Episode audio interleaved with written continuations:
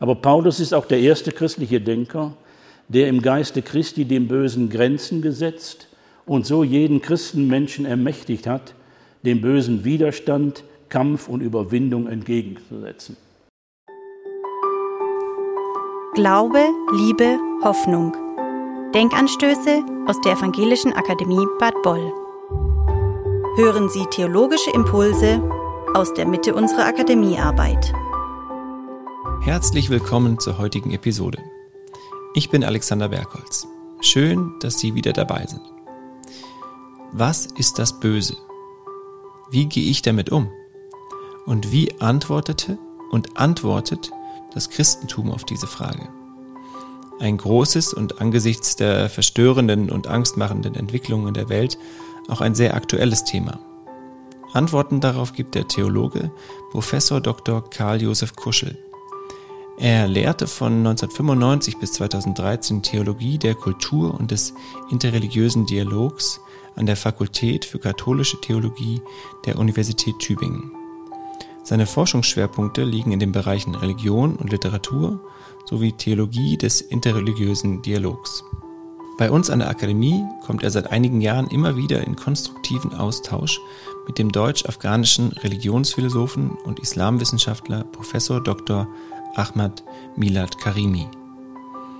In der heutigen Episode hören Sie einen Vortrag, den Karl Josef Kuschel am 6. September 2023 im Rahmen der Veranstaltung Die Macht des Bösen und wie wir ihr widerstehen können hier an der Evangelischen Akademie Bad Boll gehalten hat. Der Vortrag trägt den Titel Sondern rette uns vor dem Bösen. Von Ohnmacht, Anfechtung und Widerstand eines Christenmenschen angesichts des Bösen. Ich wünsche Ihnen viel Inspiration beim Zuhören. Glauben Sie an die Hölle? werde ich gelegentlich in entsprechenden Diskussionen gefragt. Und ich antworte, ich glaube nicht an die Hölle. Warum nicht? Weil ich weiß, dass es die Hölle gibt. Ich muss daran nicht glauben. Ich sehe sie. Die Hölle nämlich, die Menschen Menschen angetan haben. Eine Hölle nicht im Jenseits, sondern hier auf Erden. Unter uns Menschen. Also ob es eine Hölle im Jenseits gibt, bleibt mal offen. Aber jedenfalls gibt es eine Hölle auf Erden. Und so empfinden Menschen vieles als Hölle auf Erden. In der konkreten Geschichte hier und jetzt, die wir Menschen uns gegenseitig bereitet haben und bereiten. Eine grauenhafte Spur solcher Höllenorte zieht sich durch die Geschichte Verdun, Stalingrad, Vernichtungslager, Gulags, Hiroshima, Srebrenica und so weiter und so weiter. Das festzustellen ist das eine und Sache der Geschichtsschreibung. Zugleich aber bleiben zwei Fragen offen. Was ist die Ursache des Bösen? Warum muss es das Böse überhaupt geben, dem Menschen sich ausliefern? Sie merken schon, das sind ja auch Fragen, die einen islamischen Theologen und Philosophen umtreiben. Warum muss der Mensch so geschaffen sein, dass er oder sie verführbar ist zum Bösen? Was hat sich in der Evolution der menschlichen Rasse, was in der Disposition unserer Gene oder in der Triebstruktur von uns Menschen herausgebildet, dass wir uns Höllen auf Erden bereiten? Reuelos, kalten Blutes kollektiv, aber auch individuell. Denn dass sich auch Menschen in Paarbeziehungen zum Beispiel das Leben zur Hölle machen können, hat Jean-Paul Sartre in seinem später berühmten Stück Huis Clos, nämlich geschlossene Gesellschaft von 1944, aufgeführt, uraufgeführt auf den Punkt gebracht.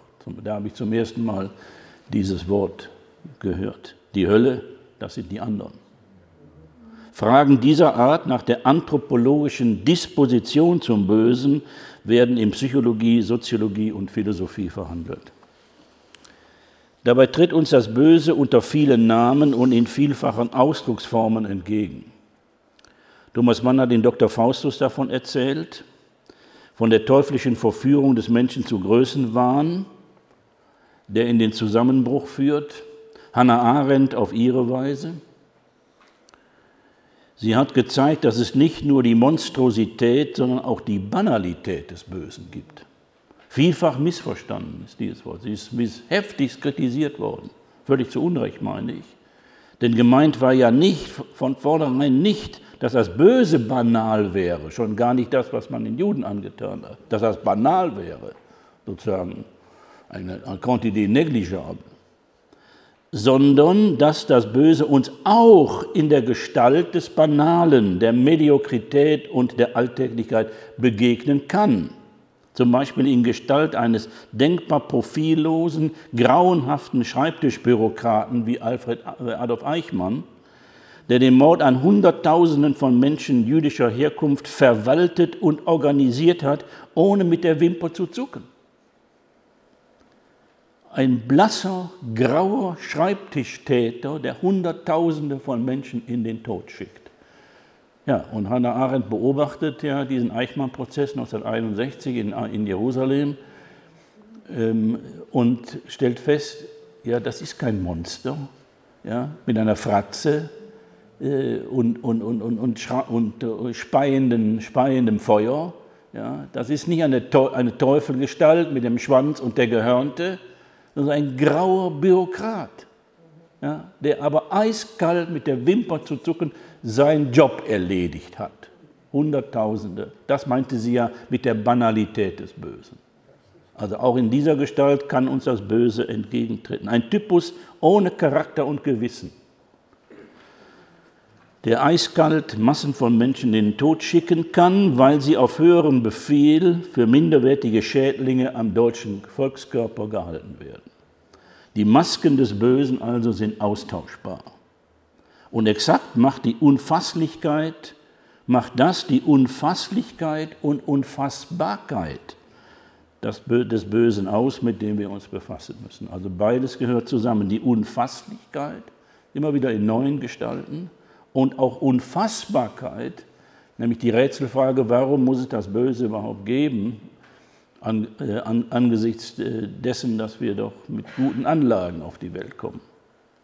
Die zweite noch offene Frage lautet, steckt das Böse ausschließlich im Menschen oder in innerweltlichen Strukturen? Oder gibt es eine überindividuelle, transzendente Macht des Bösen? Eine Macht, die, ohne dass Menschen das steuern könnten, uns bestimmt und zu Handlungen oder Gedanken verführt, deren wir nicht Herr sind. In der Religionsgeschichte der Menschheit ist das genau das behauptet worden. Hier geht man von der Erkenntnis aus, die Hölle, das sind nicht nur die anderen, das ist vielmehr das Werk des anderen. Personal verstanden unter der Chiffre Satan, Teufel, Widersacher oder wie immer. Gemeint ist also nicht abstrakt die Ausgeliefertheit des Menschen an das Böse, sondern an den Bösen, als das Leben des Einzelnen und, und der kollektive mitbestimmende Macht. Und zwar durch die Geschichte hindurch. Das ist von religionspsychologischer Seite immer wieder bestritten worden. Zumal in der Religionsgeschichte der Menschheit monströser Schindluder mit Hölle, Teufel und Verdammnis getrieben wurde. Auch das muss man sehen, den himmelschreienden Missbrauch mit Hölle, Teufel und Verdammnis bis in die Kindererziehung hinein. Das ist wieder ein anderes Thema. Ja? Ich mache dir die Hölle heiß und so weiter. Und wenn du das nicht tust, dann kommst du in die Hölle. All das kennen Sie aus Ihrer, wahrscheinlich aus Ihrer eigenen Vergangenheit. Also die Drohung, kein Wunder, dass ich selber intellektuell groß geworden bin mit Büchern aus der Feder von Verhaltensforschern wie Konrad Lorenz, das sogenannte Böse 1967. Das sogenannte Böse, eben, das ist, das ist gar nicht in, diesem Sinne das moralisch Böse. Oder Erich Fromm, Anatomie der menschlichen Destruktivität 1973. Sie allesamt haben das Böse für ein gesellschaftliches Konstrukt erklärt und, glaubten, das theologisch-metaphysische entzaubert zu haben. Nicht erst Thomas Mann hat das gegen Nietzsche nicht geglaubt und von der Verführbarkeit zum Bösen durch den Bösen erzählt. Also die, Thomas Mann war im Grunde schon sehr früh durch diesen Teufelsroman, Teufelsverschreibungsroman besser gesagt, den Teufelsverschreibungsroman der Meinung, dass man so mit dem Phänomen des Bösen nicht fertig wird, indem man sagt, das sind alles gesellschaftliche Konstrukte. Nicht? Also gibt es dem Bösen eigentlich gar nicht, sondern es sind äh, gesellschaftliche Verhältnisse, gesellschaftliche Bedingungen, nicht wahr, die dann als böse bezeichnet werden. So bin ich aufgewachsen. Arno Plack, Erich Fromm, Konrad Lorenz.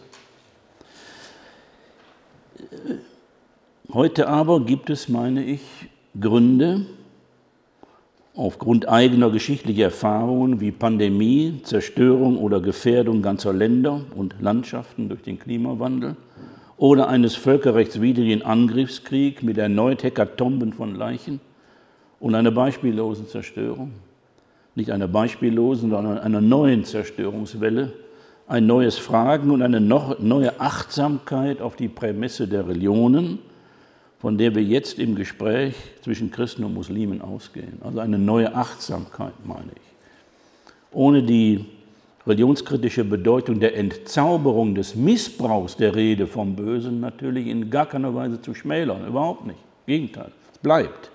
Die Weise, wie mit der Rede vom Bösen und vom Teufel und von der Hölle Missbrauch, Schindluder getrieben wurde.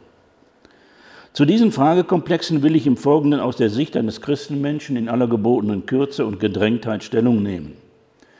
Die Frage nach, nach, der Existenz einer Hölle dagegen, ihrer Berechtigung für die Höllenhunde der Geschichte, für die Beschaffenheit und Dauer ist ein eigener Diskurs, den ich hier nicht führen kann und der einer sensiblen Behandlung schon deshalb bedarf, weil gerade damit in der Religions- und Kirchengeschichte monströser Missbrauch getrieben wurde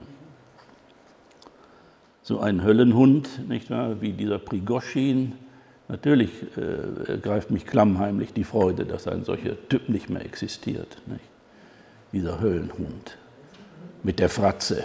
Nicht wahr? Ja, so. Aber das ist jetzt meine eigene sozusagen Triebbefriedigung. Ne? Ja. Drei Teile erwarten Sie. Erstens rekonstruiere ich einige Eckpunkte der kirchlichen Lehre zum Thema Gott und das Böse wie sie sich von ihren Anfängen entwickelt hat. Dann folgt zweitens eine innertheologische Problemverschärfung mit Rückfragen an die klassische Lehre.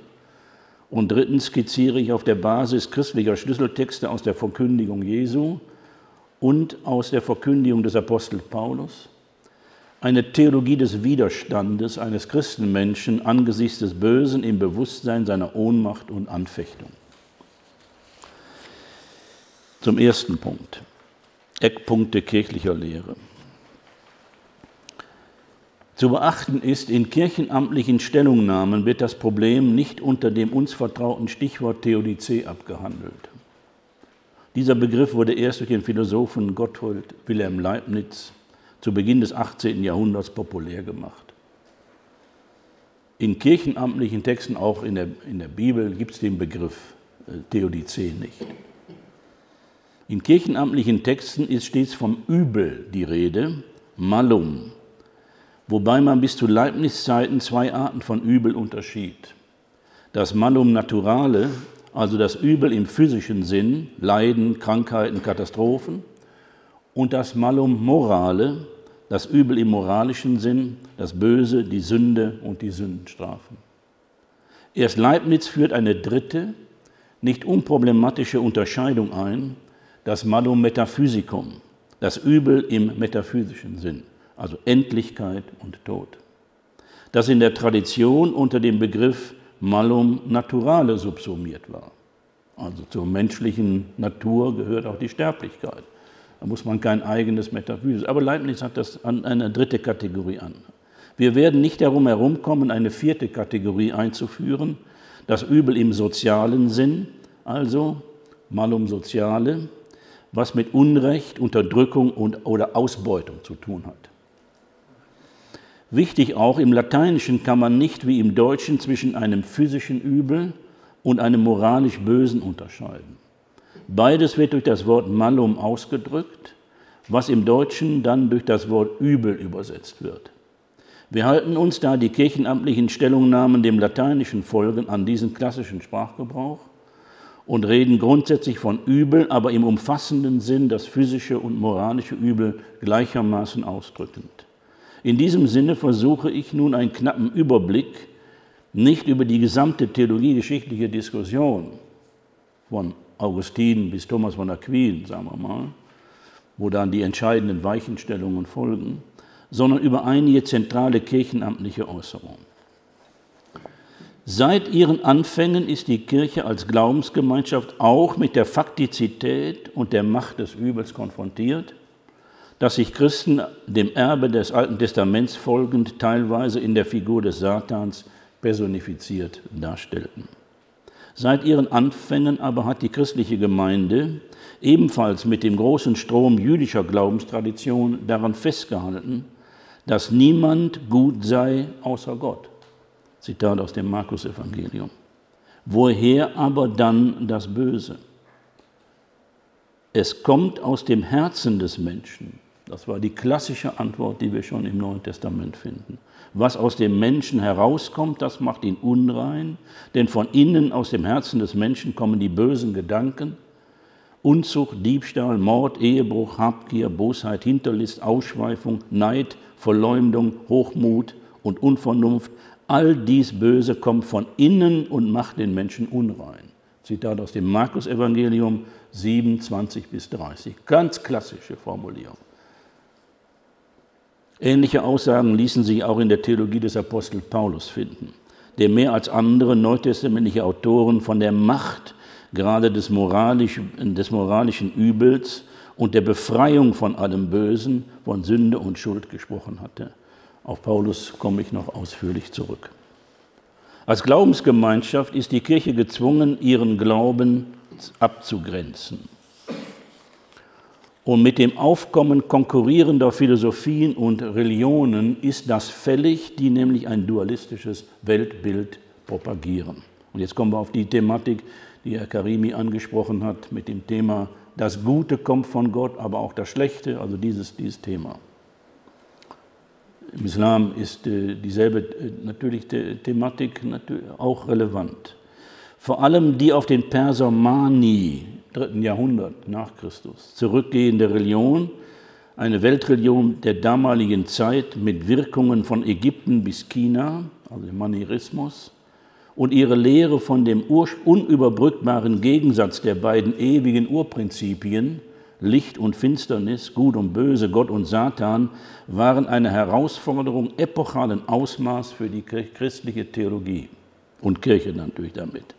Denn das Böse war ja jetzt von Gott abgespalten und hatte eine selbstständige Ursache in einem zweiten metaphysischen Prinzip. Karimi nannte das, das Böse kann eine eigene Urquelle sein. Das ist so die Idee. Dem Satan, von dem man glaubte, er sei in einem ewigen Kampf mit dem Prinzip des Guten verwickelt, dessen Schauplatz innerweltlich der in eine schlechte Leibseele und eine gute Lichtseele zerrissene Mensch sei. Ohne die Herausforderung gerade des Manichäismus ist die kirchliche Lehrbildung also nicht zu verstehen, also die Herausforderung des Dualismus. Schon das nachmals berühmte Glaubensbekenntnis des ersten großen ökumenischen Konzils, das Konzil von Nikaia im Jahre 325, das wir bis heute in jedem Gottesdienst sprechen oder sprechen können, sprechen sollen, muss man als Reaktion auf den manichäischen Dualismus verstehen. Und das ist der Text 1. Wenn Sie so wollen, das ist die, die Urthese schlechthin, von der jetzt alles weitere abhängt. Wir sprechen das oft so gedankenlos im Gottesdienst so nach oder sprechen es immer auch gerade nicht nach und so und sehen gar nicht die theologiegeschichtliche Brisanz dahinter. Nämlich der Text 1 lautet, wir glauben an den einen Gott, den allmächtigen Vater, den Schöpfer alles Sichtbaren und Unsichtbaren. Unterstreichen Sie hier bitte das Wort alles sichtbar. Das verstehen Sie das nicht. Denken, das ist ja banal. Ja, was sonst? Nee, alles Sichtbaren, Unsichtbaren. Äh, äh, und eben auch das Unsichtbare, das normalerweise abgespalten war, eben sozusagen in die Sphäre des Teuflischen und Dämonischen. Das muss man also als Reaktion auf den manichäistischen Dualismus verstehen.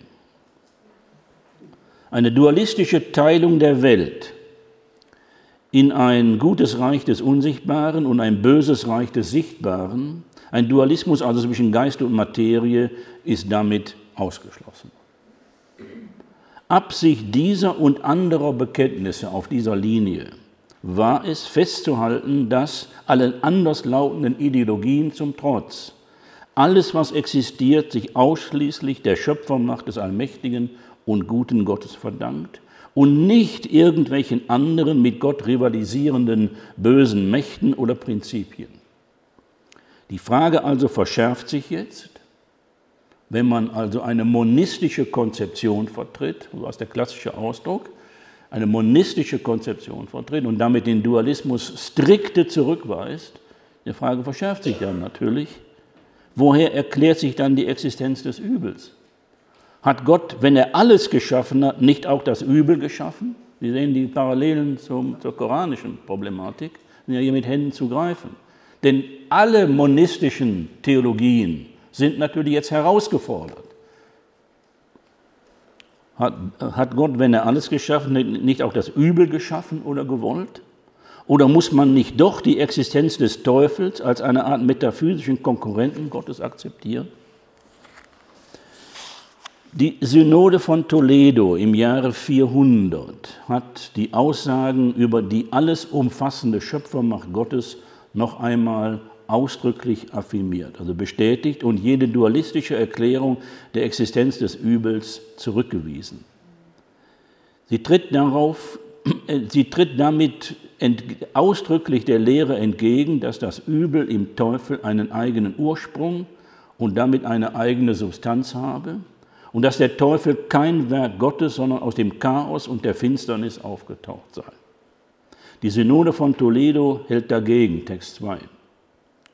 Wer also sagt und glaubt, diese Welt und all ihre Einrichtungen seien nicht von dem allmächtigen Gott geschaffen worden, als von dem, über den geschrieben steht, am, im Anfang schuf Gott Himmel und Erde, der sei mit der Anathema belegt.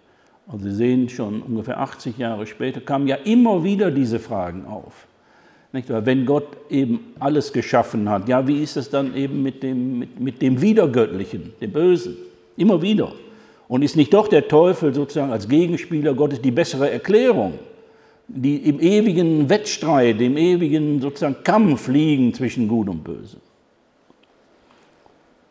Mehr noch unter dem Einfluss der Theologie von Augustin wird festgehalten, wahrer Glaube ist, dass die Substanz aller geistigen und leiblichen Geschöpfe gut ist und dass es keine Natur des Bösen gibt.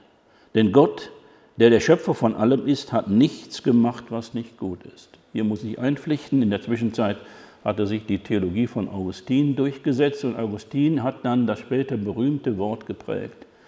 Das Böse, also das Übel, das Malum, ist nicht eine eigene Substanz, sondern ist nur Mangel des Guten. Privatio boni heißt, heißt der klassische Ausdruck, denn Augustin hat ja Latein geschrieben. Privatio boni ist nur Mangel des Guten. Also insofern ist es sozusagen, hat gar keine eigene Substanz, ist im Grunde nur ein Defekt des Guten. Nicht? Also an dem, was dem Guten fehlt. Auf diese Weise glaubte er, äh, mit dem Bösen, das Böse sozusagen einerseits benannt, aber auch gleichzeitig eingeordnet zu haben. Damit war eine entscheidende Weichenstellung vollzogen, die die Richtung weiterer kirchlicher Äußerungen bestimmen sollte. Also wenn ich sage kirchliche Äußerungen, dann meine ich Synoden, Konzilien und all das, was dann eben folgt und was dann eine Art äh, ja, sozusagen äh, kontinuierlicher kirchlicher Lehre in dieser Frage zum Ausdruck bringt. Das sind fünf Gesichtspunkte. Erstens, alles, was existiert, verdankt sich dem Schöpferwillen des guten Gottes. Zweitens, alles, was existiert, ist gut. Drittens, das Übel hat keine eigene Substanz, es ist nur Mangel des Guten.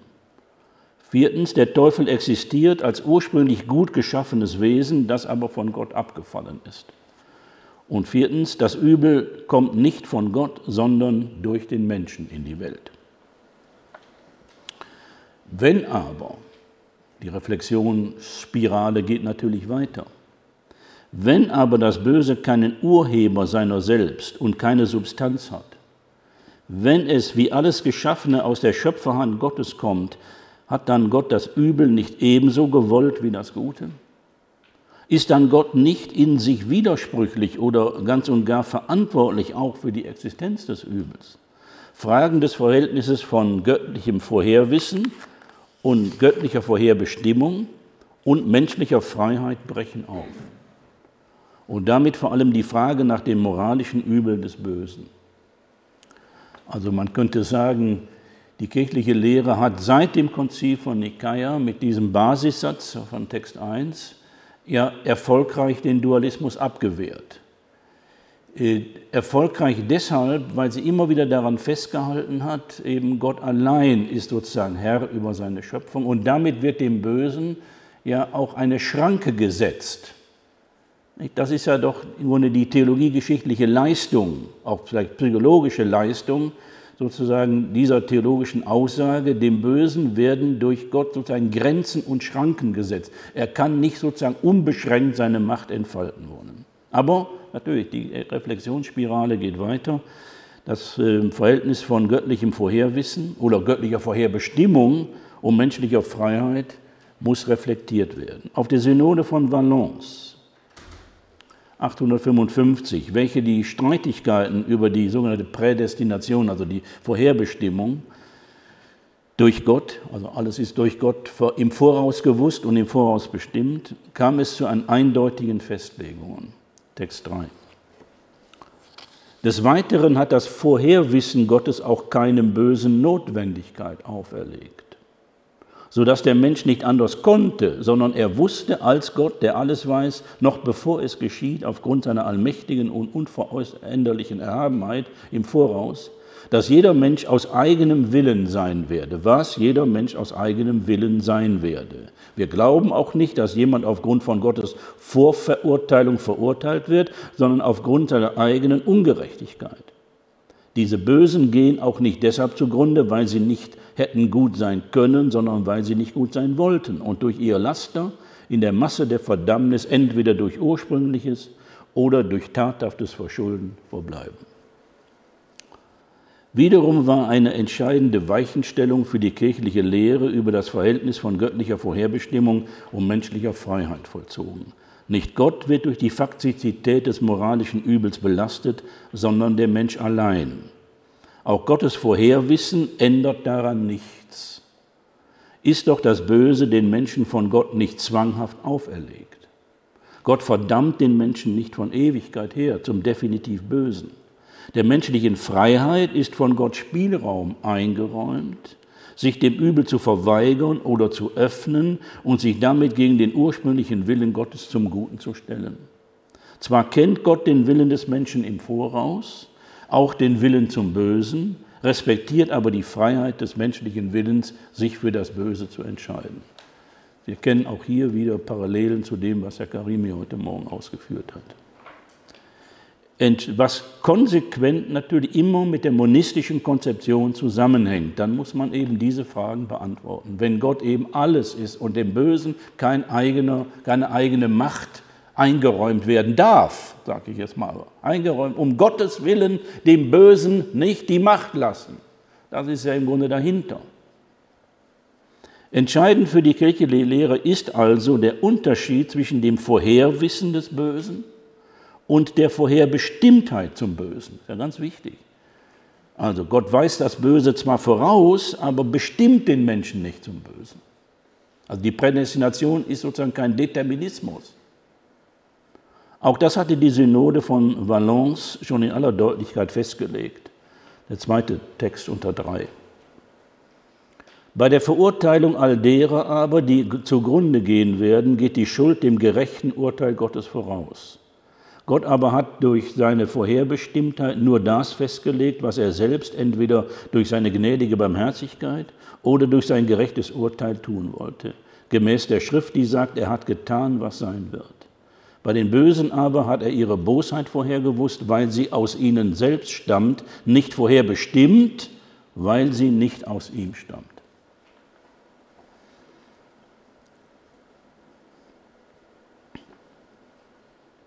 Damit ist schon früh klar, dass nach kirchlicher Auffassung der Mensch allein die Quelle und Ursache des moralischen Übels ist und somit alle Schuld an der Existenz dieses Übels trägt. Gottes Vorherwissen des Übels ist eben keine Determination Gottes zum Übel. Die Faktizität des Übels hängt an der Faktizität der menschlichen Freiheit.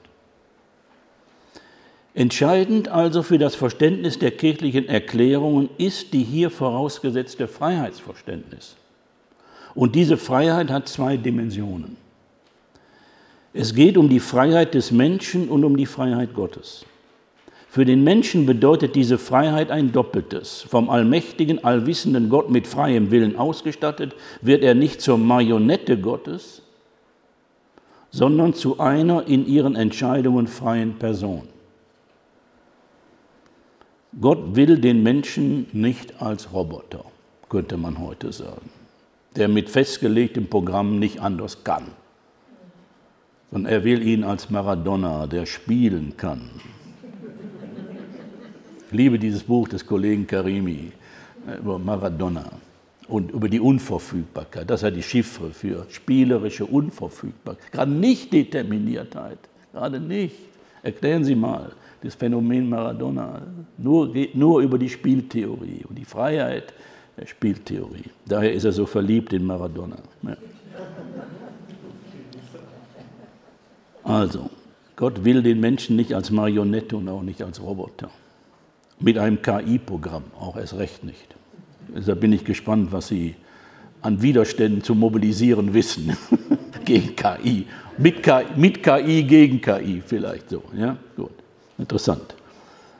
Einerseits steht er dem Menschen nicht als ein, äh, also äh, diese Freiheit aber birgt ein Risiko für Gott. Denn weil der Mensch frei ist, kann er sich auch dem Wiedergöttlichen öffnen schuldig und so schließlich auch verdammt werden. Das ist übrigens auch in Klammern bemerkt, nicht wahr? Er hat uns ja, Karim hat uns ja von dieser die Adam-Geschichte erzählt, die Erschaffung des Adam und die Rebellion der Engel einschließlich des Iblis dagegen. Also eine tolle Geschichte. Da stammt übrigens, da sind sehr starke Parallelen zu den jüdischen Quellen aus den Midrashim. Da sind sehr starke Parallelen. Da. Also die Tatsache, dass die Engel ja schon wissen, und Gott warnen. Du schaffst dir einen Menschen, sagen die Engel, ne, die, um den Thron Gottes stehen. Du schaffst dir einen Menschen, von dem du doch weißt, dass er dir nur Ärger machen wird. Der wird doch von dir abfallen. Kann doch gar nicht in deinem Interesse sein, ja, einen Menschen zu schaffen, der dann von dir abfallen wird, etc. Und das ist ja auch ein Grund, warum Iblis sich weigert, nicht, weil er ja weiß. Der Mensch ist nicht nur aus minderwertigem Stoff, er ist ja aus Feuer, geschaffen, aus minderwertigem Stoff, aus Erde und Lehm sozusagen geschaffen, sondern auch, weil er weiß, dass er rebellieren wird gegen den Menschen, sich auflehnen wird gegen den Schöpfer Gott. Und das Interessante am Koran ist, Gott will den Menschen genau so, wie er ihn geschaffen hat, mit all diesen Freiheiten. Ne? Sonst hätte er ja, wie, gesagt, einen Roboter schaffen können oder den, den Golem schaffen können. Ne? Das ist der Mensch aus Leben. Ne? So. Hat er aber nicht getan. Gepriesen sei der Koran. Einerseits steht er dem Menschen nicht als ein alles beherrschender Despot gegenüber oder als eine Art Konstrukteur der Puppe Mensch, sondern als ein Schöpfer, der die Freiheit und damit die Würde seiner Geschöpfe respektiert. Andererseits aber ist Gott von jeder Schuld, gerade auch am moralischen Übel, befreit, ist aller Verantwortung ledig, weil die Faktizität des Bösen mit der freien Entscheidung des Menschen begründet wird. Die theologische Basisformel dieser kirchlichen Lehre lautet demnach, obwohl Gott das Gute für jeden Menschen will, gibt es Menschen, die dieses Gute nicht wollen. Das erzeugt diejenige Schuld, die dem Verdammnisurteil im letzten Gericht vorausliegt. Soweit Grundzüge, Eckpunkte der kirchlichen Lehre. Man könnte sie auch überschreiben, ich glaube, das ist auch wieder eine Übereinstimmung mit dem Koran, Rettung des Monotheismus ja, angesichts des Bösen. Gott muss, und zwar, und zwar um Gottes und des, der Menschen willen, würde ich hinzufügen. Rettung des Monotheismus, weil damit sozusagen Gott die letzte Verfügungsmacht über, die, über seine Schöpfung hat und eben nicht der Teufel. Und damit der, das Teuflische eben auch in die Schranken gewiesen wird. Also um der Gottheit Gottes willen und um auch der, sozusagen der Begrenzung der Macht des bösen Willen, Rettung des Monotheismus oder des Monismus in dem Fall. Das muss man als Hintergrund sehen. Das sind nicht einfach schöne Theorien, sondern das sind Überlebensstrategien. Das Konzil von Nicaea mit dieser Basisaussage ist eine Überlebensstrategie des christlichen, also biblischen Monotheismus. Eine Wertung des bisher skizzierten Weges drängt sich somit auf. Ich bin jetzt beim zweiten Teil, eine kritische Rückfrage an die kirchliche Lehre. Worin behält die klassische Theologie ihr Recht? Wo bleiben Probleme ungelöst? Erstens. Erfolgreich hat die klassische Theologie des Übels den Dualismus abgewehrt. Erfolgreich hat, für sie, hat sie für den Gedanken gestritten, dass das Übel sich weder einem bösen Gegenprinzip zu Gott verdankt, noch ontologisch mit dem Guten auf die gleiche Stufe gestellt werden kann und darf.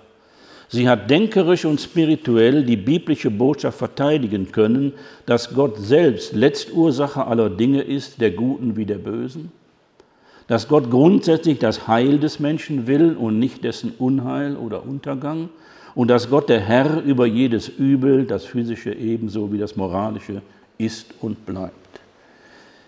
Dachte immer, dass diese, sozusagen, dass der Monotheismus, der wie gesagt nur so als Kategorie und so abstrakt vorkommt, ähm, eine, eine Krisenlehre ist angesichts der Übermacht des Bösen, die wir ja immer wieder erfahren. Und wenn es da nicht ein Gegenprinzip gäbe, dass man sagt, nein, dieses Böse wird totalitär nicht alles beherrschen. Es beherrscht vieles. Im Kleinen, im Regionalen, im, im Temporären. Aber totalitär ist es nicht. Es gibt eine Macht, die dem entgegensteht, entgegenarbeitet. Wüsste ich nicht, wie ich sonst meine Hoffnung begründen sollte. In tiefem Glauben daran oder das bilden, wollte auch so ein Wort von Herrn Karimi heute Morgen, nicht mehr, Sie sprachen von der Allianz des Guten schmieden. Wie soll ich das, wenn das Gute genauso schwach, ohnmächtig letztlich ist wie eben das Böse? Eine Allianz des Guten kann ich nur schmieden im festen Glauben daran, dass das Böse eben keine, seine Grenze hat und dass es eine Gegenmacht gibt, die diese Grenze mitbestimmt. Das ist die Leistung der klassischen äh, Monotheismus-Theorie. Zweitens, bei aller Entschiedenheit hat die klassische Theologie den freien Willen des Menschen verteidigt und so die Mitverantwortung des Menschen für die Faktizität des Übels, gerade des moralischen Übels betont. Also die Mitverantwortung. Die Freiheitslehre, die damit ja immer verbunden war, ist im Grunde eine Mitverantwortungslehre. Natürlich spielen auch bei, dem, bei der Existenz des Übels, vor allem des moralischen Übels, nicht des physischen Übels, nicht das, nicht das Malum Naturale, für das wir ja alle nicht können, Krankheiten, äh, Tod, Sterblichkeit, Endlichkeit etc. Aber beim moralischen Übel ist die Mitverantwortung des Menschen ja gegeben. Diese Theorie behält denn auch so lange ihre Überzeugungskraft, also die Theorie von der Freiheit des Menschen, auch zum Bösen, wie es empirisch nachweisbar von Menschen verursachtes Übel gibt im moralischen Sinn. Und wer wollte bestreiten, dass für das Malum Morale Menschen die Verantwortung tragen, Solange es Menschen gibt, haben Menschen anderen Kreaturen ungerechtes Leid zugefügt und Gewalt angetan. Es waren Menschen, die mutwillig Kriege angezettelt, scheußliche Verbrechen begangen, die Natur und Tierwelt maßlos geschändet haben. All, diese, all die Schlechter und Massenmörder, die sadistischen Quäler und grauenhaften Despoten waren Menschen. Auch so ein Typ wie Prigoshin, eine Fratze und der sich auch noch aufplustert, nicht wahr, mit, mit seinen Kalaschnikows umgehängt und in die Kameras sozusagen sein Gifthauch verspritzt. Die sadistischen Quäler und grauenhafte Despoten waren Menschen. Sie traten Gottes Gebot mit Füßen. Und selbst bei Naturkatastrophen sind Menschen heute nicht selten mitbeteiligt, wie wir alle wissen als Mitauslöser, Mitverursacher. Menschen haben Wälder abgeholzt und so Hungersnöte mitverantwortet. Menschen haben Dämme nachlässig gebaut und so bei Überschwemmungen katastrophale Wirkungen miterzeugt. Für all das kann nicht primär Gott, dafür muss der Mensch mitverantwortlich gemacht werden. Im Großen wie im Kleinen. Hat doch Gott den Menschen mit freiem Willen ausgestattet. Jetzt dreht sich ja das Argument um, das anthropozentrische Argument um und ihm die Verantwortung für diese Schöpfung übertragen. Also kann dann, wenn es solche Katastrophen gibt, an denen Menschen mit verursacht sein, dann man nicht alle Schuld auf Gott schieben wollen. Wenn der Mensch beteiligt ist, die Art, wie er siedelt, wie er, wie, er, wie er Erde bebaut, wie er Landschaften gestaltet, etc. Wie er Wälder anzündet, wie jetzt in Kanada oder in Griechenland. Es lag und liegt am Menschen also, sie zum Wohl oder Wehe zu nutzen. Das ist die Freiheit. Deshalb gilt, will eine christliche Theologie dem Schriftzeugnis und einer konstanten kirchlichen Lehrbildung treu bleiben, gibt es kein Zurück hinter eine Anthropologie der Verantwortung und Schuld angesichts des Bösen. Zwei Probleme aber konnte die klassische Theologie weder lösen noch aus der Welt schaffen. Also die ersten, die positiv die Verteidigung des Monotheismus um einer Widerstandslehre gegen die Omnipräsenz des Bösen, als Widerstandslehre. Und zweitens natürlich die, Mitver die Freiheit des Menschen, die in der Mitverantwortung für seine Schöpfung besteht. Aber zwei Probleme konnte die klassische Tradition weder lösen noch aus der Welt schaffen. Erstens, es gibt Erfahrungen des Übels, die keine Theorie moralisierend, pädagogisierend einsichtig oder ordnungstheoretisch integrieren kann. Es ist die Erfahrung des unschuldigen Leidens und des ungerechten Leidens. Für die unschuldig Leidenden stehen, seit es Menschen gibt, die Kinder, deren Leid nun einmal nicht mit einer vorgängigen Schuld erklärt werden kann.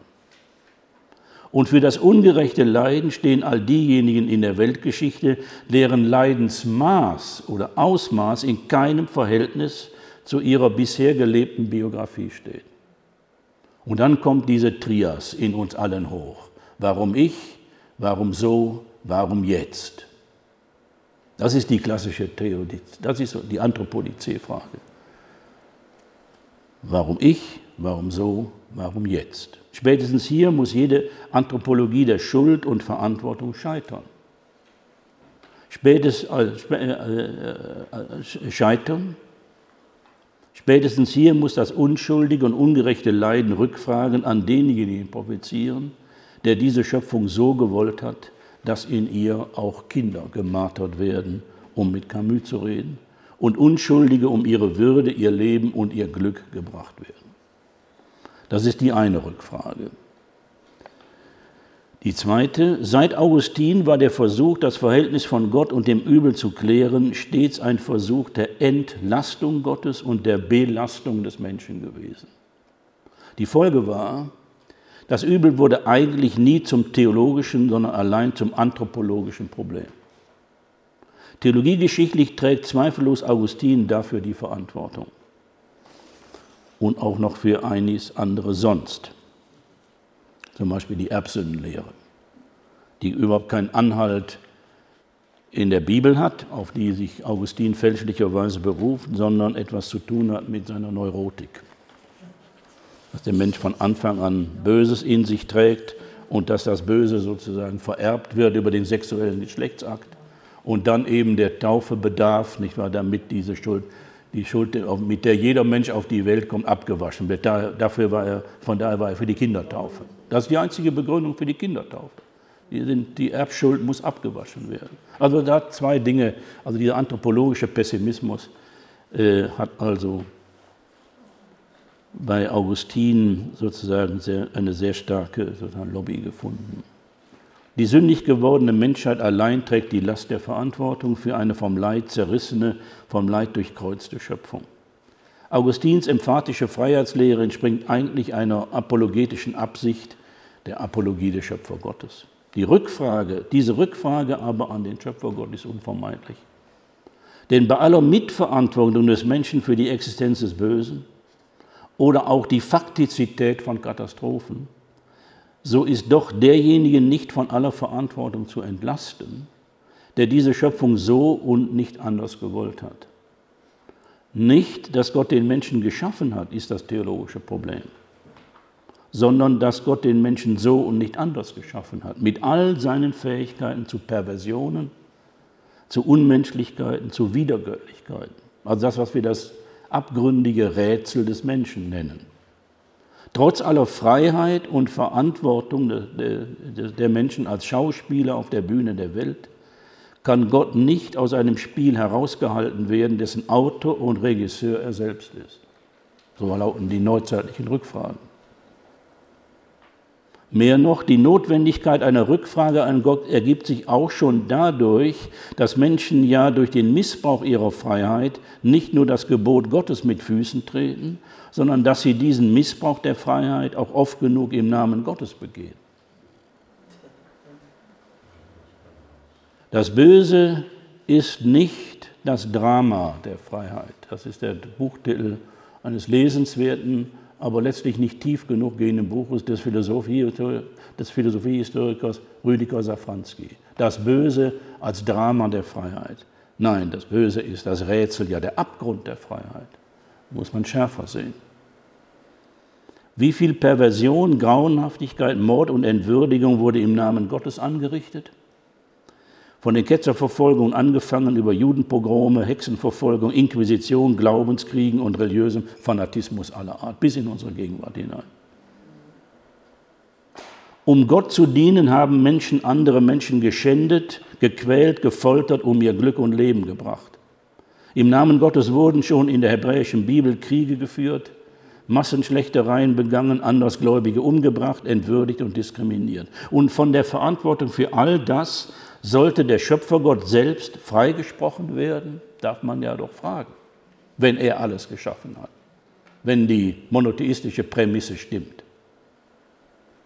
Entlastet, entschuldigt? Und ist das die Aufgabe des glaubenden Menschen, Gott ständig zu entschuldigen? Ermutigt nicht gerade die Schrift in vielen ihrer Texte dazu, die Rückfragen an Gott zu stellen? Muss man nicht im Interesse einer Theologie der Zeitgenossenschaft zur Kenntnis nehmen, dass Menschen seit dem Zusammenbruch der neuzeitlichen Theodizee diese Rückfragen an Gott immer wieder gestellt haben? Und da ist äh, es in der Theologiegeschichte, auch in der christlichen, erst nach 1945, also nach der Shoah, zu einer sensationell zu nennenden Rückkehr der Hiob-Problematik gekommen. Hat es vorher nicht gegeben von Ausnahmen abgesehen. Natürlich schon von Kant hat ja eine berühmte Schrift Ende des 18. Jahrhunderts geschrieben, vom Ende aller Theodizee. Und hat äh, natürlich vor allem Leibniz in seine Schranken gewiesen. Dass er auf die ja fast größenwahnsinnige Idee kommt, er glaubt, mit menschlichen Vernunftgründen Gott zu rechtfertigen. Wer ist er eigentlich? Fragt sich, fragt sich Kant. Nein, die einzige äh, Möglichkeit, sozusagen redlich angesichts der, dieser Fragen, die wir haben, mit Gott umzugehen, ist die Hiob-Figur. Die kommt wieder.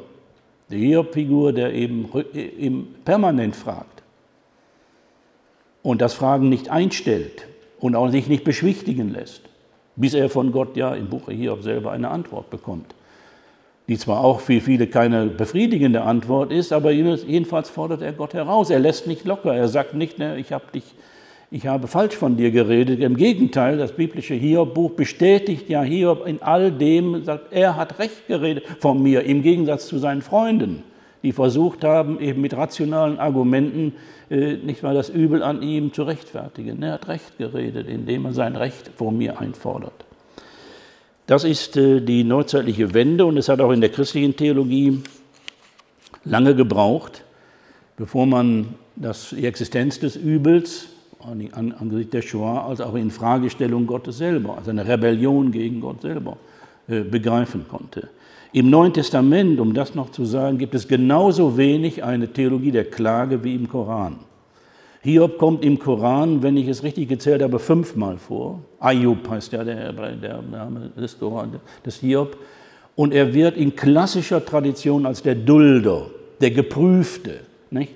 auch eine klassische Tradition, auch, die auch in der christlichen Überlieferung Jahrhunderte bezeugt ist. Die Rezeption des Hiob ist immer der, der, der Geprüfte und der Dulder, also der in, seinem, in seiner Glaubenstreue getestete, Geprüfte und der eben durchhalten muss, weil er, um, weil er sozusagen auf Gott vertraut, um von Gott natürlich entschädigt zu werden. Die christliche Theologie war schon deshalb daran nicht interessiert, weil sie ja ein Urfaktum, das keine andere Religion zu verdauen hatte, bewältigen musste, nämlich dass ihr Erlöser am Kreuz krepiert ist, mit einer unbeschreiblichen Leidensgeschichte dahinter. Und dass also er selber, wer auch angesichts seines Leidens zwar die Warum-Frage nach dem Markus-Evangelium äh, gestellt hat, warum hast du mich verlassen? Ja, aber selbst das ist ein Zitat aus Psalm 22 und keine Rebellion. Warum ist eine, sozusagen die Frage nach einem Sinn, aber keine Rebellion gegen Gott.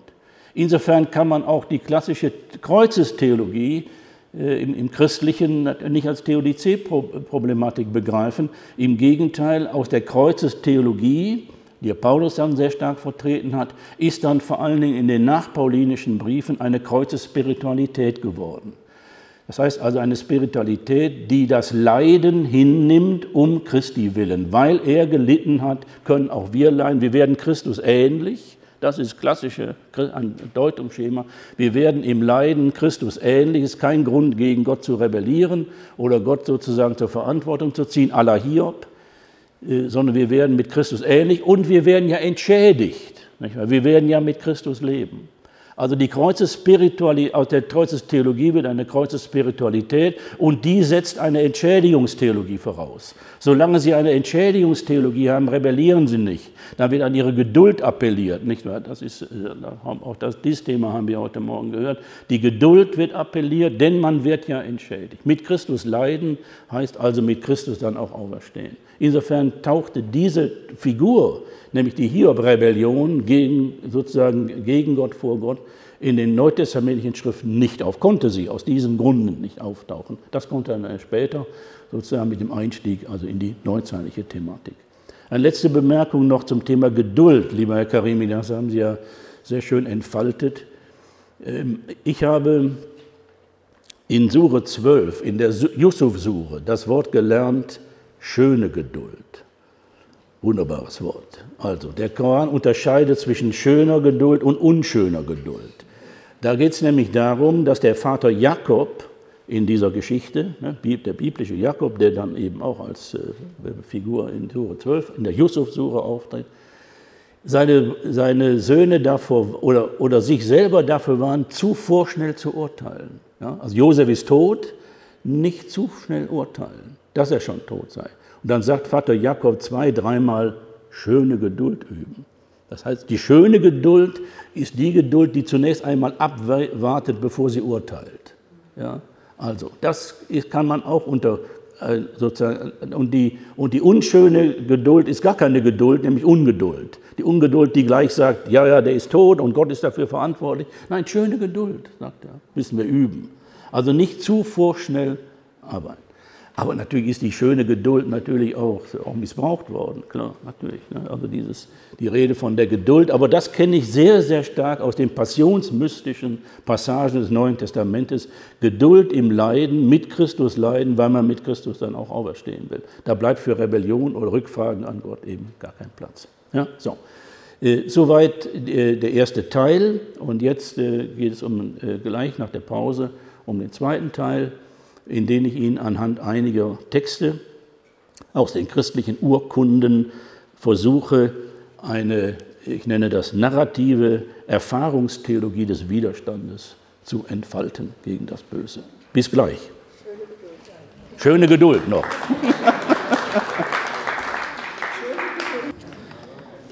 Der zweite Teil ist umschrieben, sehen Sie auf dem Textblatt.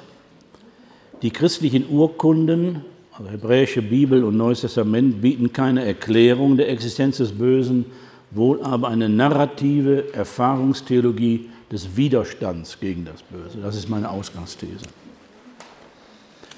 Die Rückfragen an den Schöpfergott, die ich gerade skizziert habe, führen aber nicht zu einer rationalen Erklärung der Existenz des Bösen. Es gibt kein Zurück hinter Kant in der Frage zum Scheitern aller Theodizee. Die sagt, habt auf diese Schrift verwiesen, zum Scheitern aller Theodizee. Also mit rationalen Argumenten hinter das Geheimnis Gottes zu kommen. Und eben stattdessen ist die Hiob-Figur ähm, ja von ihm ins Spiel gebracht worden. Die Urkunden, auf die ein Christenmensch verwiesen ist, geben uns im Lichte unserer Rückfragen auch keine theologisch befriedigende Antwort warum es das Böse überhaupt geben muss, wo Gott doch alles Gute geschaffen hat. Warum nicht?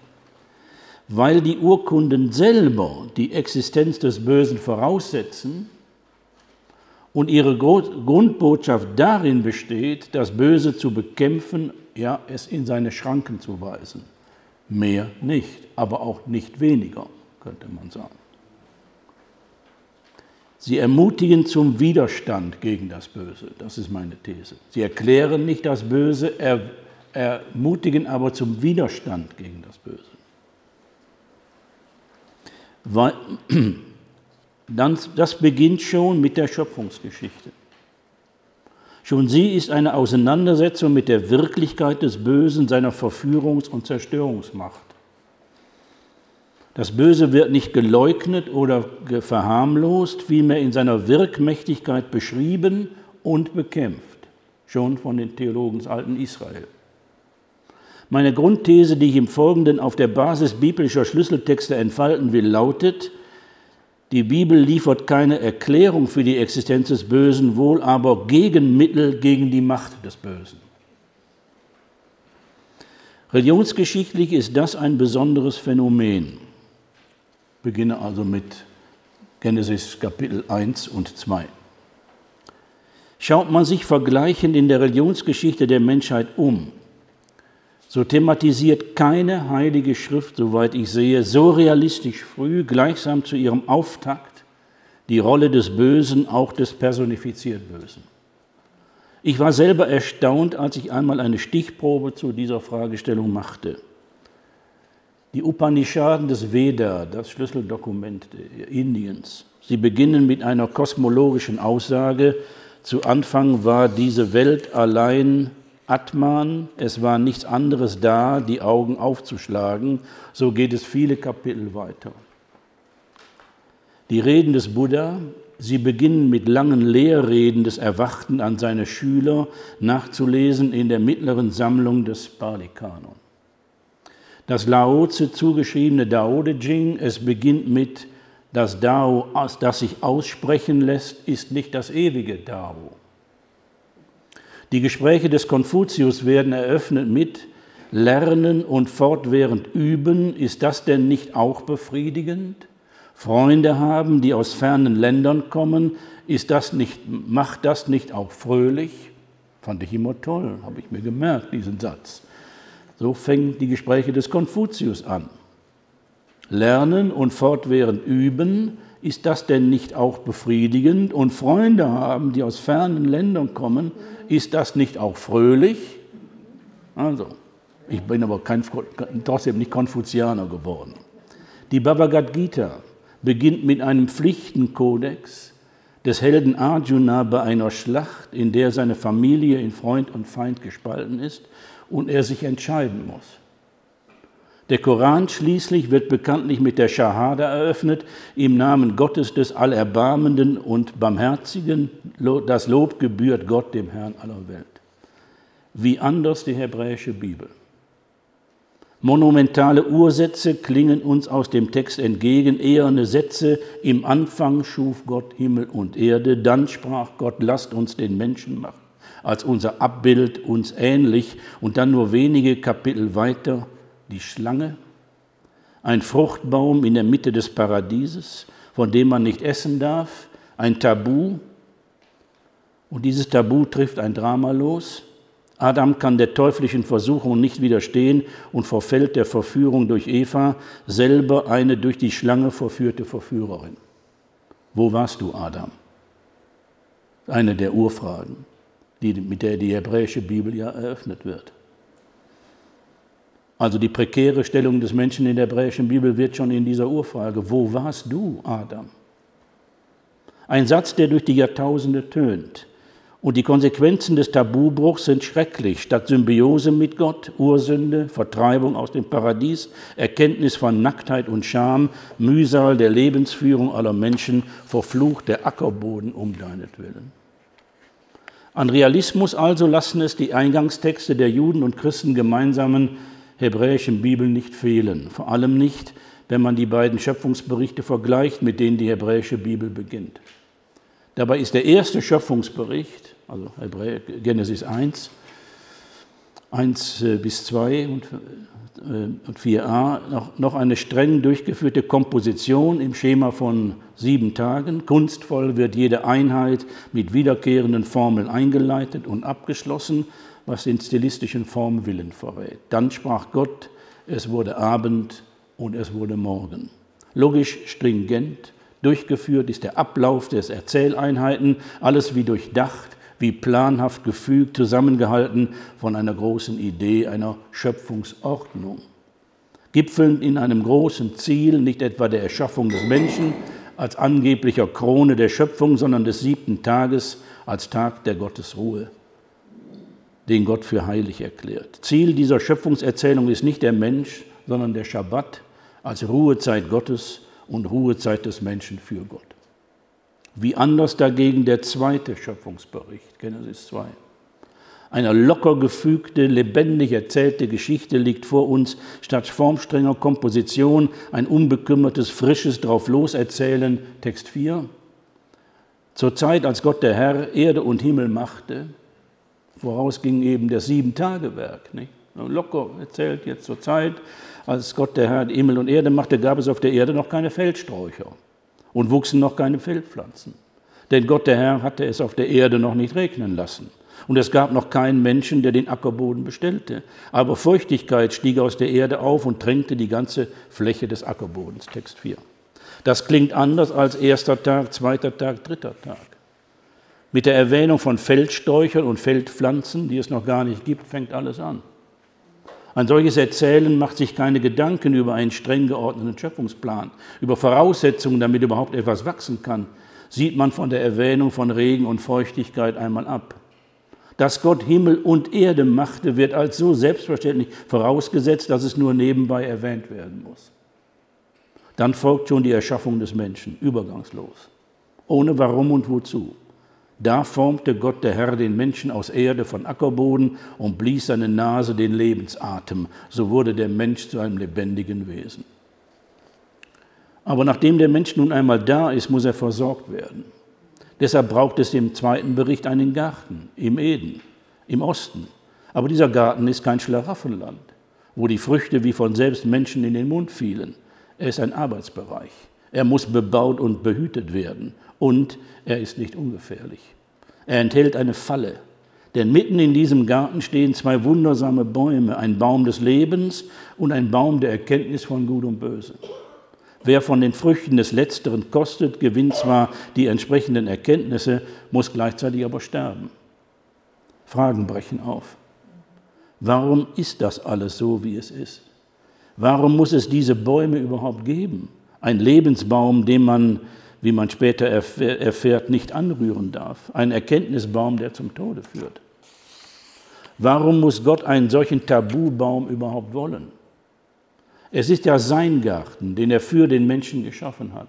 Warum muss er eine Schlange wollen, schlauer als alle Tiere des Feldes, eine Kreatur, die ausdrücklich ebenfalls ein Geschöpf Gottes ist?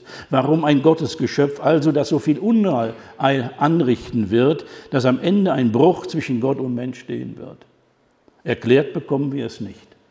Über die Motive Gottes schweigt sich der zweite Bericht aus.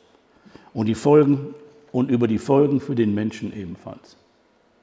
Welch ein Kontrast zum Menschenbild des ersten Schöpfungsberichtes. Im glänzendsten Licht erscheint der Mensch hier, Ebenbild Gottes, königlicher Herrscher über Erde und Tiere, der Mensch in seiner höchsten Vollendung, keine Rede von Sündenfall, Vertreibung, Verfluchung, Mühsal und Sterblichkeit. Während im Bericht, im ersten Bericht alles sehr gut ist, was Gott geschaffen hat und vollendet, kann im zweiten Bericht Gott selbst erklären, es ist nicht gut, dass der Mensch allein bleibt, sagt er. Ich will ihm eine Hilfe machen, die ihm entspricht. Gott korrigiert sich, setzt bei der Schöpfung des Menschen noch einmal an und schafft die Frau. Doch die Probleme verschärfen sich erst, erst recht. Zwar jubelt Adam noch über seine Männin, wie Luther übersetzt, weil sie vom Manne genommen sei und mit ihm ein Fleisch werden wolle. Doch kaum ist der Jubel verklungen, kommt es schon zu einem Drama zwischen Mann und Frau, ja zwischen Gott und seinen beiden Menschengeschöpfen.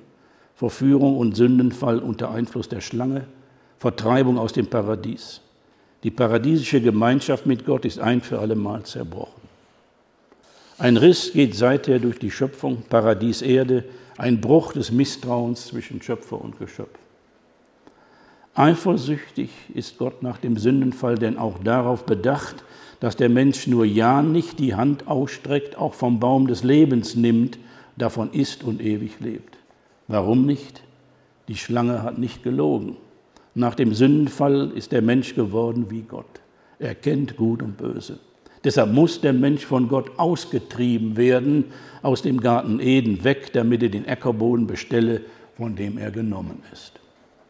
Nein, an Realismus in der, der zweite Schöpfungsbericht der hebräischen Bibel nicht zu überbieten. Beide Berichte bewahrt der Kanon der hebräischen Bibel auf, indem man sich in Israel nach dem Exil für beide entscheidet, zeigt man Mut zu einem Realismus, der um die grundsätzliche Doppelgesichtigkeit alles Menschlichen weiß. Der Mensch als Ebenbild Gottes und so Stellvertreter Gottes auf Erden, ausgestattet mit göttlichem Lebensatem und derselbe Mensch Gottes Risiko, das prekäre, das riskante Wesen, das Gottes erste Schöpfung zum Scheitern bringt. Davon wird die Noach-Geschichte erzählen. Das eine in der hebräischen Bibel nicht ohne das andere. Von Anfang an wird der Mensch als Zwitterwesen wahrgenommen, ausgestattet mit dem Höchsten, verurteilt zum Niedrigsten. Staub bist du, zum Staub musst du zurück. Immer beides nebeneinander, souveränes Wissen um die Dinge auf Erden und die Gier nach mehr. Segen Gottes und die Sucht sein zu wollen wie Gott.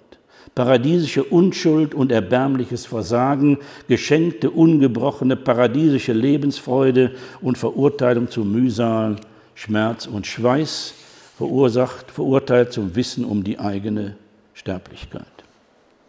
Konkretisiert in der Geschichte vom ersten Brudermord. Kein erschlägt seinen Bruder Abel. Jeder Ausleger der Torah muss mit der Tatsache umgehen, dass schon auf den ersten Seiten der Bibel von Zorn, Eifersucht und Mord die Rede ist. Es sind erst vier Menschen auf der Welt. Adam, Eva und ihre beiden Söhne, schon liegt einer erschlagen am Boden. Das hat keine andere heilige Schrift je, je gewagt. Es sind erst vier Menschen am, auf, der, auf, der, auf der Welt. Adam, Eva und ihre beiden Söhne, schon liegt einer erschlagen am Boden. Soeben hat Gott den Menschen ja noch nach seinem Bilde geschaffen. Sieht er den ersten Menschen und die erste Frau als sein erstes Gebot verletzen und das erste Kind begeht den ersten Mord. In kurzer Zeit ist die Erde mit Gewalt gefüllt. Ja, Gott sieht so wörtlich in Genesis 6, dass auf der Erde die Bosheit der Menschen zunahm und alles Sinnen und Trachten des Menschen immer nur böse war, heißt es. Erklärt wird es nicht. Aber die Konsequenz heißt, das ist wohl das unheimlichste Wort nach meiner äh, Lesart zu Beginn der hebräischen Bibel, es ist das Wort Schöpfungsreue Gottes. Das die Schöpfungsreue Gottes. Gott reut es, die Welt überhaupt geschaffen zu haben. Eines der unheimlichsten Motive der hebräischen Bibel. Die daraus folgt, die Präsenz von Dämonen, teuflischen Mächten, Widersachern ist ein Grundfaktum der Erfahrung Israels, aber auch ein Grundfaktum im Leben Jesu.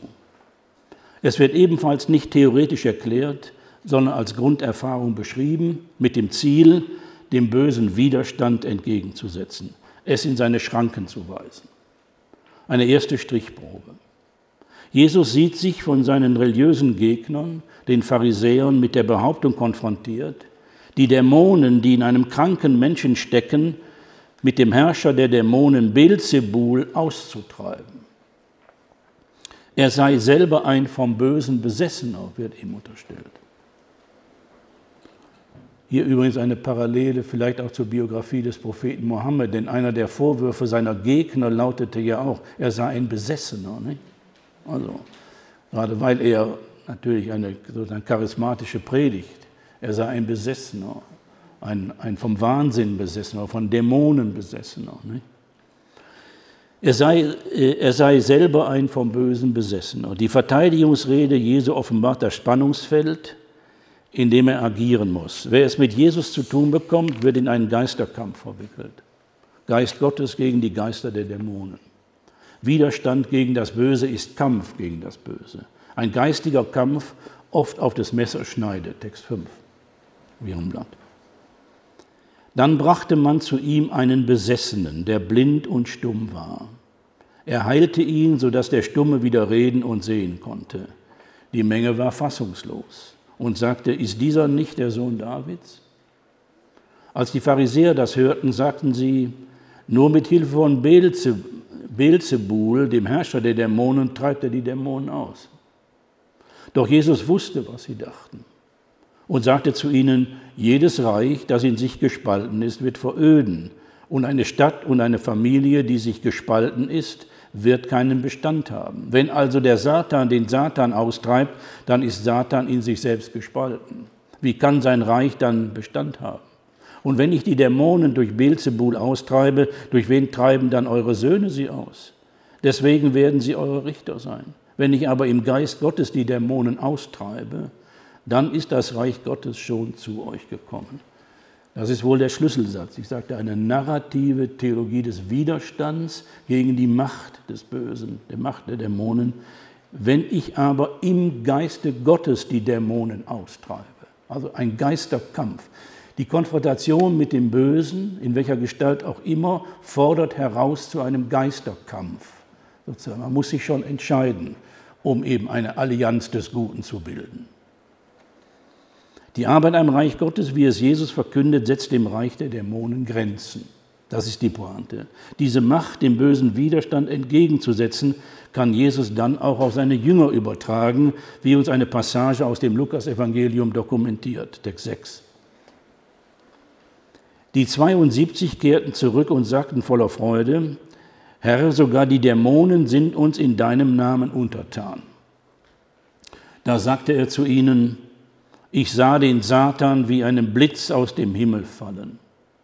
Siehe, ich habe euch die Vollmacht gegeben, auf Schlangen und Skorpione zu treten und über die ganze Macht des Feindes. Nichts wird euch schaden können.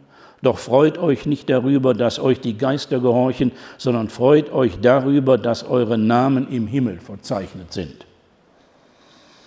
Nimmt man solche Texte ernst, dann ist der Einsatz für das Reich Gottes, für das Gute im Geist der Nachfolge Jesu keine Schönwetterveranstaltung, sondern ein dauernder, immer wieder zu erneuernder Kampf gegen die Dämonen als Konkretionen des Bösen, des Widersacherischen. Und in der Weltliteratur gibt es dafür kein größeren, größeres Kunstwerk als Dostojewskis Roman Die Dämonen, unter, genau unter diesem Titel. Hier hat sich die Erfahrung verdichtet, dass Menschen oft bis in ihren eigenen Willen hinein sich als fremdbestimmt erfahren und aus falschen Abhängigkeit befreit werden müssen, um zu freier Selbstbestimmung zu kommen. Dabei sind auch Jesus selber Erfahrungen des dämonisch-teuflischen nicht erspart geblieben.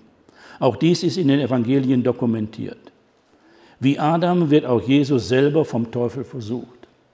Und zwar in einer Situation völliger Einsamkeit. In der Zeit, als er sich zum Fasten 40 Tage in die Wüste zurückgezogen hatte. Text 7.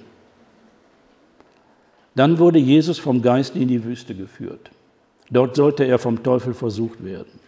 Als er 40 Tage und 40 Nächte gefastet hatte, hungerte ihn. Da trat der Versucher an ihn heran, Teufel gleich Versucher und sagte, wenn du Gottes Sohn bist, so befiehl, dass aus diesen Steinen Brot wird. Er aber antwortete, in der Schrift heißt es, der Mensch lebt nicht vom Brot allein, sondern von jedem Wort, das aus Gottes Mund kommt. Darauf nahm ihn der Teufel mit sich in die heilige Stadt, stellte ihn oben auf den Tempel und sagte zu ihm, wenn du Gottes Sohn bist, so stürz dich hinab, denn es heißt in der Schrift, seinen Engel befiehlt er um deinetwillen und sie werden dich auf ihren Händen tragen, damit dein Fuß nicht an einen Stein stößt. Jesus antwortete ihm, in der Schrift heißt es auch, du sollst den Herrn, deinen Gott, nicht auf die Probe stellen. Wieder nahm ihn der Teufel mit sich und führte ihn auf einen sehr hohen Berg. Er zeigte ihm alle Reiche der Welt mit ihrer Pracht und sagte zu ihm, das alles will ich dir geben, wenn du dich vor mir niederwirfst und mich anbetest. Da sagte Jesus zu ihm, weg mit dir, Satan, denn in der Schrift steht, den Herrn, deinen Gott, sollst du anbeten und ihm allein dienen. Darauf ließ der Teufel von ihm ab und siehe, es kamen Engel und dienten ihm. Auch wieder, also Ihren Vortrag heute Morgen hörte, diese Versuchung, eben wem, wem gilt die Verehrung, also die Prostration, also die Unterwerfung allein, nicht mehr wem gilt sie, Gott oder, oder dem Menschen und so weiter und so weiter. Hier ist ja auch die Teufelsversuchung, ein Motiv, das im Koran auf seine Weise aufgenommen wird. Die urchristliche Überlieferung die durch eine urchristliche Überlieferung, die durch Dostojewskis Geschichte vom Großinquisitor in seinem Roman Die Brüder Karamasow Eingang in die Weltliteratur geführt hat. Für unseren thematischen Zusammenhang ist nicht entscheidend, was Jesus als Angeboten des Teufels ablehnt, sondern dass er dreimal widersteht, einschließlich der Versuchung zu einer Vergöttlichung seiner Person. Denn damit ist der entscheidende Unterschied zur Versuchung des ersten Menschen, also Adams, markiert. Und die Botschaft an der, die Gemeinde in der Nachfolge Jesu lautet, während Adam der Versuchung nachgibt, sein zu wollen wie Gott, leistet Jesus als der neue Adam der Verführung Widerstand gegen eine falsch verstandene Gottessohnschaft als Weltherrschaft.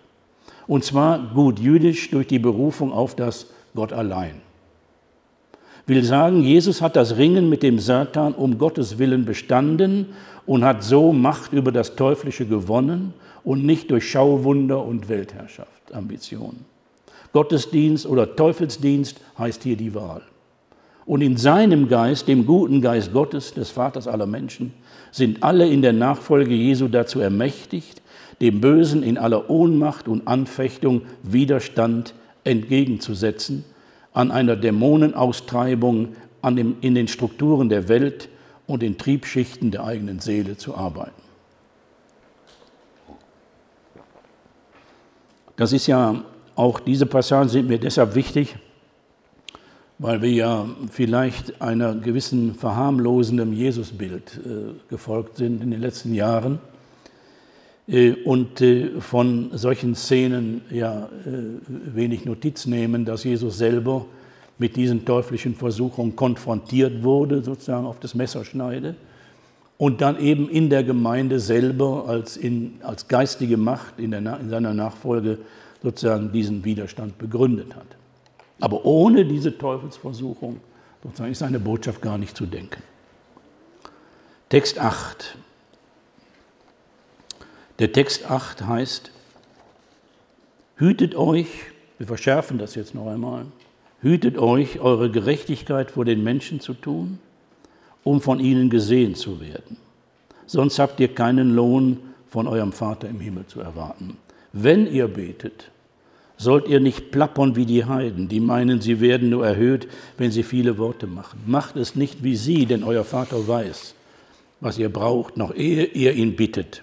So sollt ihr beten, Vater unser im Himmel, geheiligt werde dein Name, dein Reich komme, dein Wille geschehe, wie im Himmel, so auf der Erde. Gib uns heute das Brot, das wir brauchen, und erlass uns unsere Schulden, wie auch wir sie unseren Schuldnern erlassen haben. Und führe uns nicht in Versuchung, sondern rette uns vor dem Bösen. Wie oft habe ich dieses Gespräch privat oder in Gottesdiensten gesprochen, Ihnen wird es nicht anders ergangen sein. Und je mehr ich mich selber im, den, mich selber im glatten Sprechfluss unterbrechend, einzelnen Formulierungen in diesem zentralen Gebet eines Christenmenschen nachsann, desto mehr entdeckte ich Spannungen und Widerhaken in diesem Gebetsformular, das so harmlos daherzukommen scheint. Den Text verdanken wir den Überlieferungen des Evangelisten Matthäus und der hat diese Gebetsanweisung in die Mitte der Mitte gesetzt, in die Mitte der von ihm sogenannten Bergpredigt Jesu und ihn damit unter die Autorität einer direkten Jesus-Anweisung gestellt. Wie Gott ergeben fängt alles an, die ersten zwei Verse ganz und gar theozentrisch ausgerichtet. Blickrichtung nach oben, Gott wird als Vater angesprochen. Doch wird diese Rede mit dem Zusatz im Himmel sofort davor bewahrt, allzu vertraut mit diesem Wort Vater umzugehen. Er ist nicht mein Daddy. Die nötige Distanz wird nicht eingeebnet. Dieser Vater bleibt im Himmel. Und sein Name, so wird präzisierend hinzugefügt, bleibt geheiligt. Respekt und Scheu bleiben geboten.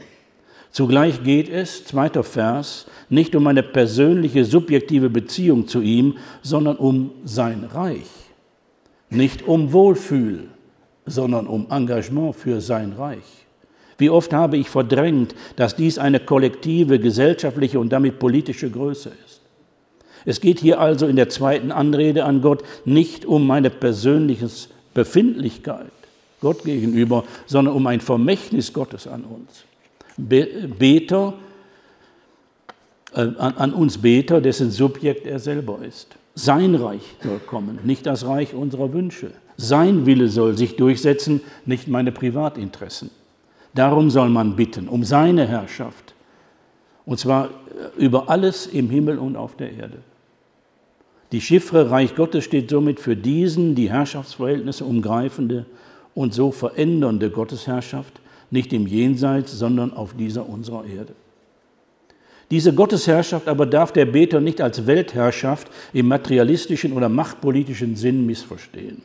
Dieser Vater im Himmel strebt keine Weltmacht im Sinne der Pharaonen und Imperatoren an und die Sprecher dieses Gebetes erst recht nicht. Im Gegenteil. Auffällig ist, dass die Sprecher dieses Gebetes sich ganz zurücknehmen und nichts anderes erbitten sollen als erstens das tägliche Brot, das man nun einmal zum Überleben braucht, und zweitens die Vergebung der Schuld, die man im Laufe des Lebens anderen gegenüber aufhäufte, um diese Vergebung, die man von oben bekommt, horizontal weiterzugeben. So wie die Reich Gottes Bitte eine kollektiv soziale, so ist die Verge Vergebungsbitte eine individuell soziale Dimension. Arbeit am Reich Gottes, Arbeit an unserer Schuld anderen Menschen gegenüber sind untrennbar. Von Gott eine Vergebung zu erbitten, ohne sie weiterzugeben, ist purer Heilsegoismus. Dann aber die beiden letzten Verse, eine völlig neue Dimension, bringen sie in das Gottes- und Menschenbild hier ein. Und deshalb erwähne ich es an dieser Stelle. Themenwechsel, völlig unerwartet. Thema nicht Vergebung, sondern Versuchung. Führe uns nicht in Versuchung und rette uns vor dem Bösen. Plötzlich wieder das Adam-Motiv, Versuchung zur Sünde. Wieder die Wüstenerfahrung Jesu, Versuchung zur Weltherrschaft jetzt in jedem Einzelnen gespiegelt. Will sagen, Versuchung zum Bösen ist eine Grunderfahrung jedes Menschen, ist universal und mächtig. Niemand ist davon ausgenommen. Und deshalb ertönt es in diesem bisher ruhig zu sprechenden Gebet auf einmal wie ein Schrei. Rette uns vor dem Bösen.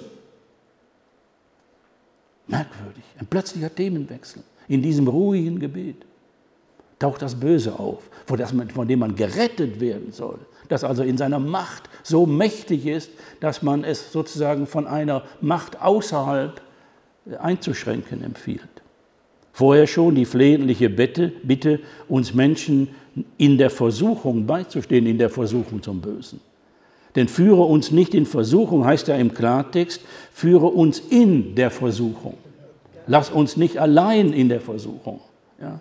sodass wir ihr nicht erliegen, was, wie wir wissen, seit Adams Zeiten eine Grunderfahrung des Menschen ist. Was aber im Umkehrschluss heißt, der Mann aus Nazareth, der hier eine Gebetsanweisung gibt, weiß um die Verfallenheit jedes Menschen an die Verführungsmacht des Bösen und versteht, dass Menschen oft nach einem Retter rufen. Er hat diese Erfahrung selber gemacht. Zweifellos nicht, um alles diesem Retter zu überlassen, sondern zur Beschwörung einer Macht, die dem Bösen Grenzen setzt, zur Widerstand ermutigt. Das ist ein politischer und zugleich spiritueller Auftrag, und zwar der, an der Veränderung der Strukturen des Bösen zu arbeiten, in mir und in unseren Gesellschaften, die das Reich Gottes nicht durchdringen lassen. Dieses Vaterunser genannte Gebet ist also im Wissen um die Ohnmacht des Menschen nicht ein Resignations-, sondern ein Mobilisierungsgebet im guten Geist des Vatergottes. Gebete dieser Art sind Ausdruck eines Geisterkampfes, einer Mobilisierung der Kraft des Guten, damit sein Reich sich durchsetzen möge. Im Neuen Testament aber, meine Damen und Herren, gibt es dazu eine weitere kontrastive Schlüsselstelle, die das Drama um die Versuchung zum Bösen noch einmal verschärft. Und wie? Vor uns haben wir die dritte Urszene einer Versuchung durch das Böse, welche die Bibel kennt. Zwei haben wir kennengelernt, Adam im Paradies und Jesus in der Wüste. Eine dritte kommt hinzu, Paulus in der Krise. Die entscheidende Passage im Römerbrief Kapitel 7 lautet Text 9. Wir wissen nämlich, dass das Gesetz selbst vom Geist bestimmt ist, ich aber bin fleischlich. Das heißt verkauft unter die Sünde. Denn was ich bewirke, begreife ich nicht. Ich tue nicht das, was ich will, sondern das, was ich hasse. Wenn ich aber das tue, was ich nicht will, erkenne ich an, dass das Gesetz gut ist. Dann aber bin ich nicht mehr ich es, der dies bewirkt, sondern die in mir wohnende Sünde. Ich weiß nämlich, dass in mir, das heißt in meinem Fleisch, nichts Gutes wohnt. Das Wollen ist bei mir vorhanden, aber ich vermag das Gute nicht zu verwirklichen. Denn ich tue nicht das Gute, das ich will, sondern das Böse, das ich nicht will. Das vollbringe ich. Wenn ich aber tue, was ich nicht will, dann bin ich nicht ich es, der es bewirkt, sondern die in mir wohnende Sünde. Ich stoße also auf das Gesetz, dass in mir das Böse vorhanden ist, obwohl ich das Gute will. Denn in meinem Innern freue ich mich am Gesetz Gottes. Ich sehe aber ein anderes Gesetz in meinen Gliedern, das mit dem Gesetz meiner Vernunft in Streit liegt und mich gefangen hält. Im Gesetz der Sünde, das in meinen Gliedern herrscht. Ich elender Mensch, wer wird mich aus diesem dem Tod verfallenen Leib erretten? Dank aber sei Gott durch Jesus Christus, unseren Herrn. Es ergibt sich also, dass ich mit meiner Vernunft dem Gesetz Gottes diene, mit dem Fleisch aber dem Gesetz der Sünde. Wenn einer von den, ich sagte, das ist die dritte Urszene, die wir in der Bibel haben, und es ist für einen Christenmenschen sozusagen die unheimlichste. Die erste Urszene, Adam im Paradies, die zweite Urszene die Versuchung Jesu in der Wüste und hier die autobiografisch zu verstehende Passage des Apostel Paulus, die Krise, die er durchgemacht hat. Wenn einer von den urchristlichen Zeugen erfahren hatte, was Leben nach den Weisungen der Torah bedeutet, dann Paulus aus Tarsus. Als Jude hatte er die Torah in ihrer Entfaltung in der Halacha den religionsgesetzlichen Vorschriften bitter ernst genommen, so ernst, dass er damit in einen inneren Zwiespalt geriet. Dabei ist Paulus nicht der einzige Jude seiner Zeit, aber er hat wie nur wenige über diesen inneren Konflikt in seinen Briefen existenziell geschrieben und diese Erfahrungen zur Basis seines Christusglaubens gemacht mit weltpolitischen Folgen. Worum geht es im Kern? Paulus hat als jüdischer Homo religiosus die Erfahrung gemacht, dass ausgerechnet das gewissenhafte Einhalten der göttlichen Gebote, das die Sünde bekämpfen soll, das Sündenbewusstsein in ihm gesteigert hat. Das Gesetz spaltet den Menschen im Innern, führt zur Zerrissenheit. Auf eine Formel gebracht, wo Gesetz da Sünde, wo Sünde da Tod. Das ist für Paulus keine rein intellektuelle, sondern eine existenzielle Grunderfahrung. Wie soll er je Frieden mit Gott finden, wenn selbst das Einhalten des Gottesgesetzes diese Zwiespältigkeit erzeugt? Entsprechend gibt sich Paulus in seinem Brief an die Gemeinde in Rom, Kapitel 7, als ein Mensch zu erkennen, der sich im Zwiespalt von Gesetz und Sünde, Geist und Fleisch selbst nicht mehr begreift, weil er nicht das tut, was er will, sondern das Gegenteil tut, was er hasst. Damit ist klar, existenzielle Schlüsselworte wie in mir das Böse, ein anderes Gesetz in meinen Gliedern, gefangen im Gesetz der Sünde, machen überdeutlich, dass das paulinische Menschenbild von der Grunderfahrung geprägt ist. Menschen sind Kräften und Mächten ausgesetzt, über die sie nicht verfügen. Nach, nach paulinischer Erfahrung und Selbsterfahrung ist der Mensch nicht Herr über sich selbst, sondern im Griff anderer Mächte, die ihn von sich selbst und von Gott entfremden, sodass der Mensch sich unbegreiflich wird, sich selbst und anderen zum Rätsel. Ich unglücklicher Mensch, wer wird mich aus diesem dem Tod verfallenen Leib erretten, heißt der Schlüsselsatz. Kein anderer Verfasser in der frühen Geschichte des Christentums hat so vom Bösen in mir gesprochen wie Paulus. Mit einer psychologischen Diagnostik avant la lettre. Wie weit ist das vom Menschenbild in der Verkündigung Jesu entfernt? Ein, ein, Satz wie ich unglücklicher Mensch, wer wird mich aus diesem dem Tod verfallenen Leib erretten, ist undenkbar bei Jesus.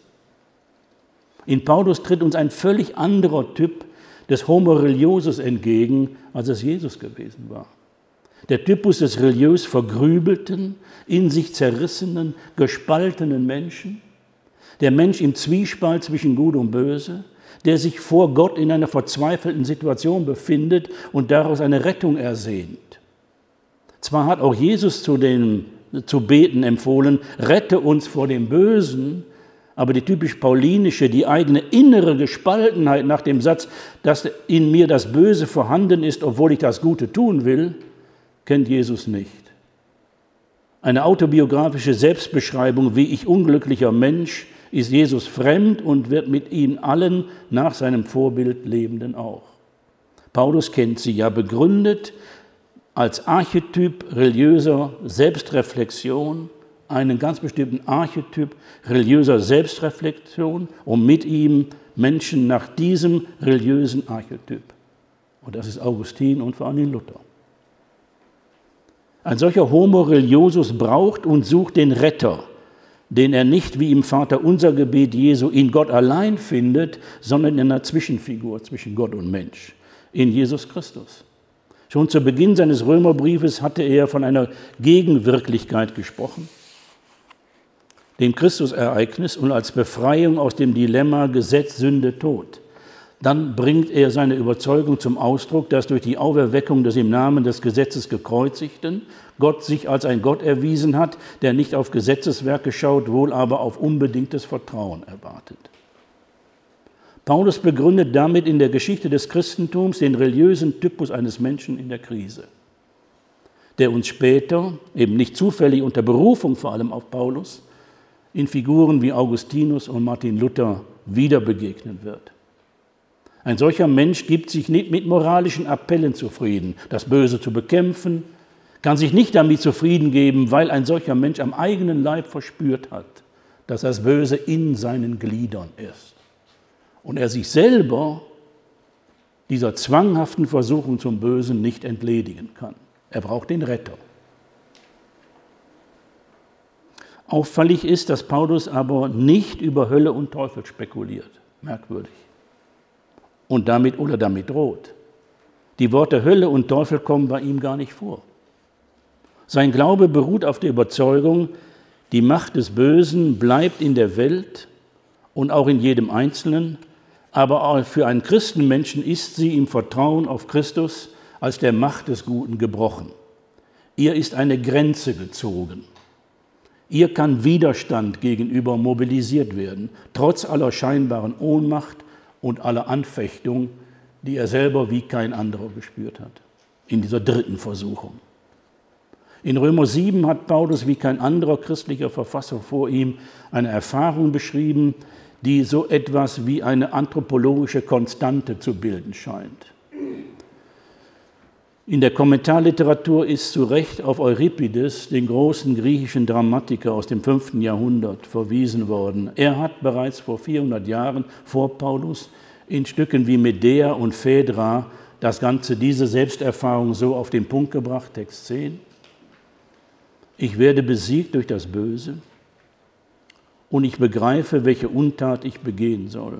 Die Leidenschaft aber ist stärker als meine. Überlegungen, was meine Überlegungen, sie, die die Ursache des größten Unheils unter den Menschen ist.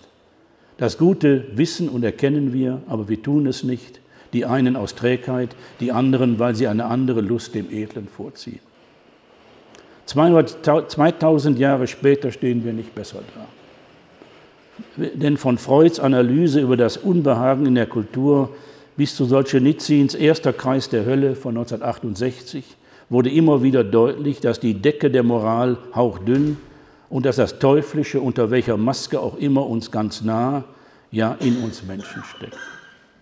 Ein Abgrund von Bosheit und Zerstörungslust verbirgt sich oft unter der dünnen Decke gesellschaftlicher Konventionen, die beim geringsten gesellschaftlichen Erdbeben zerbricht. Und zugleich die Unterhaltungsindustrie macht damit ihre Milliardengewinne, das werden wir morgen früh dann sehen in den Filmausschnitten, gibt es eine voyeuristische Faszination des Bösen. Eine Mischung aus Abscheu und, und Anziehung zugleich. Eine perver die perverseste Form von Selbstbefriedigung.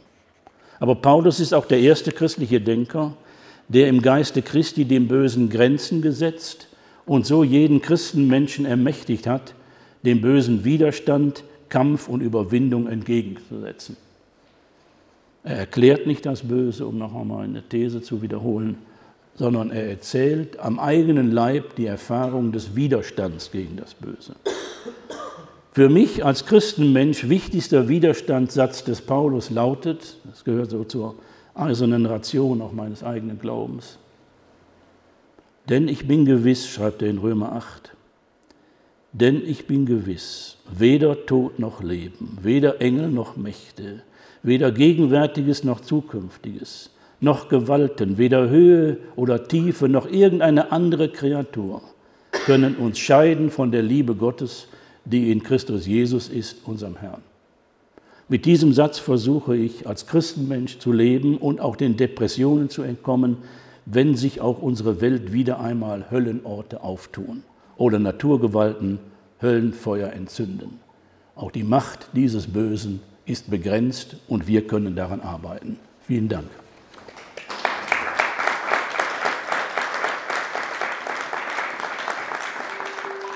Vielen Dank fürs Zuhören. Anregungen und Fragen zur heutigen Folge können Sie uns gerne über unsere E-Mail-Adresse pressestelle.ev-akademie-boll.de oder über Instagram oder Facebook zusenden. Wir freuen uns, wenn Sie beim nächsten Mal wieder dabei sind. Abonnieren Sie gerne unseren Podcast. Herzliche Grüße aus der Evangelischen Akademie Bad Boll.